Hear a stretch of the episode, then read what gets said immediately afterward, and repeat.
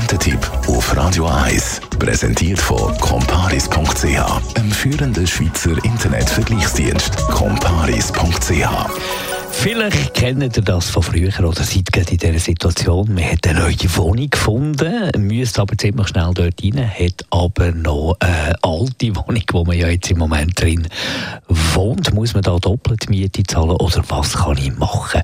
Wir reden mit dem Sandro Spät von Comparis, also welche Möglichkeiten habe ich? Bei der regulären Kündigung sind Kündigungstermine und Kündigungsfristen zu beachten. Das können durchaus mehrere Monate sein, in denen man an die alte Wohnung gebunden ist und doppelt Miete zahlen muss. Um das zu vermeiden, gibt es die Möglichkeit von einem außerterminlichen Auszug. Hierfür muss ich einen geeigneten Nachmieter oder Nachmieterin stellen. Nachmieter, das klingt gut.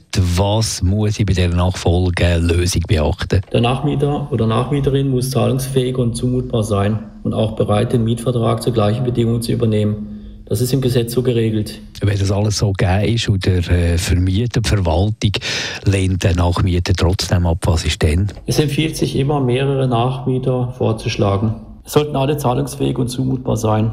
Wenn die Verwaltung nun den Nachmieter ablehnt, kann man trotzdem aus dem Vertrag frühzeitig rauskommen. Hierfür lässt man sich von der vorgeschlagenen Person bestätigen, dass sie die Wohnung zum vereinbarten Termin unter gleichen Bedingungen übernommen hätte. Dann verlangt man nach rund zehn Tagen eine schriftliche Bestätigung von der Verwaltung, dass man aus dem Vertrag entlassen ist. Aus Beweisgründen sollte man immer den gesamten Schriftverkehr als Kopie und die Quittungen aufbewahren. Vorlagen zu schreiben sind beim Mieterinnen und Mieterverband erhältlich. Danke vielmals, Sandro Spät von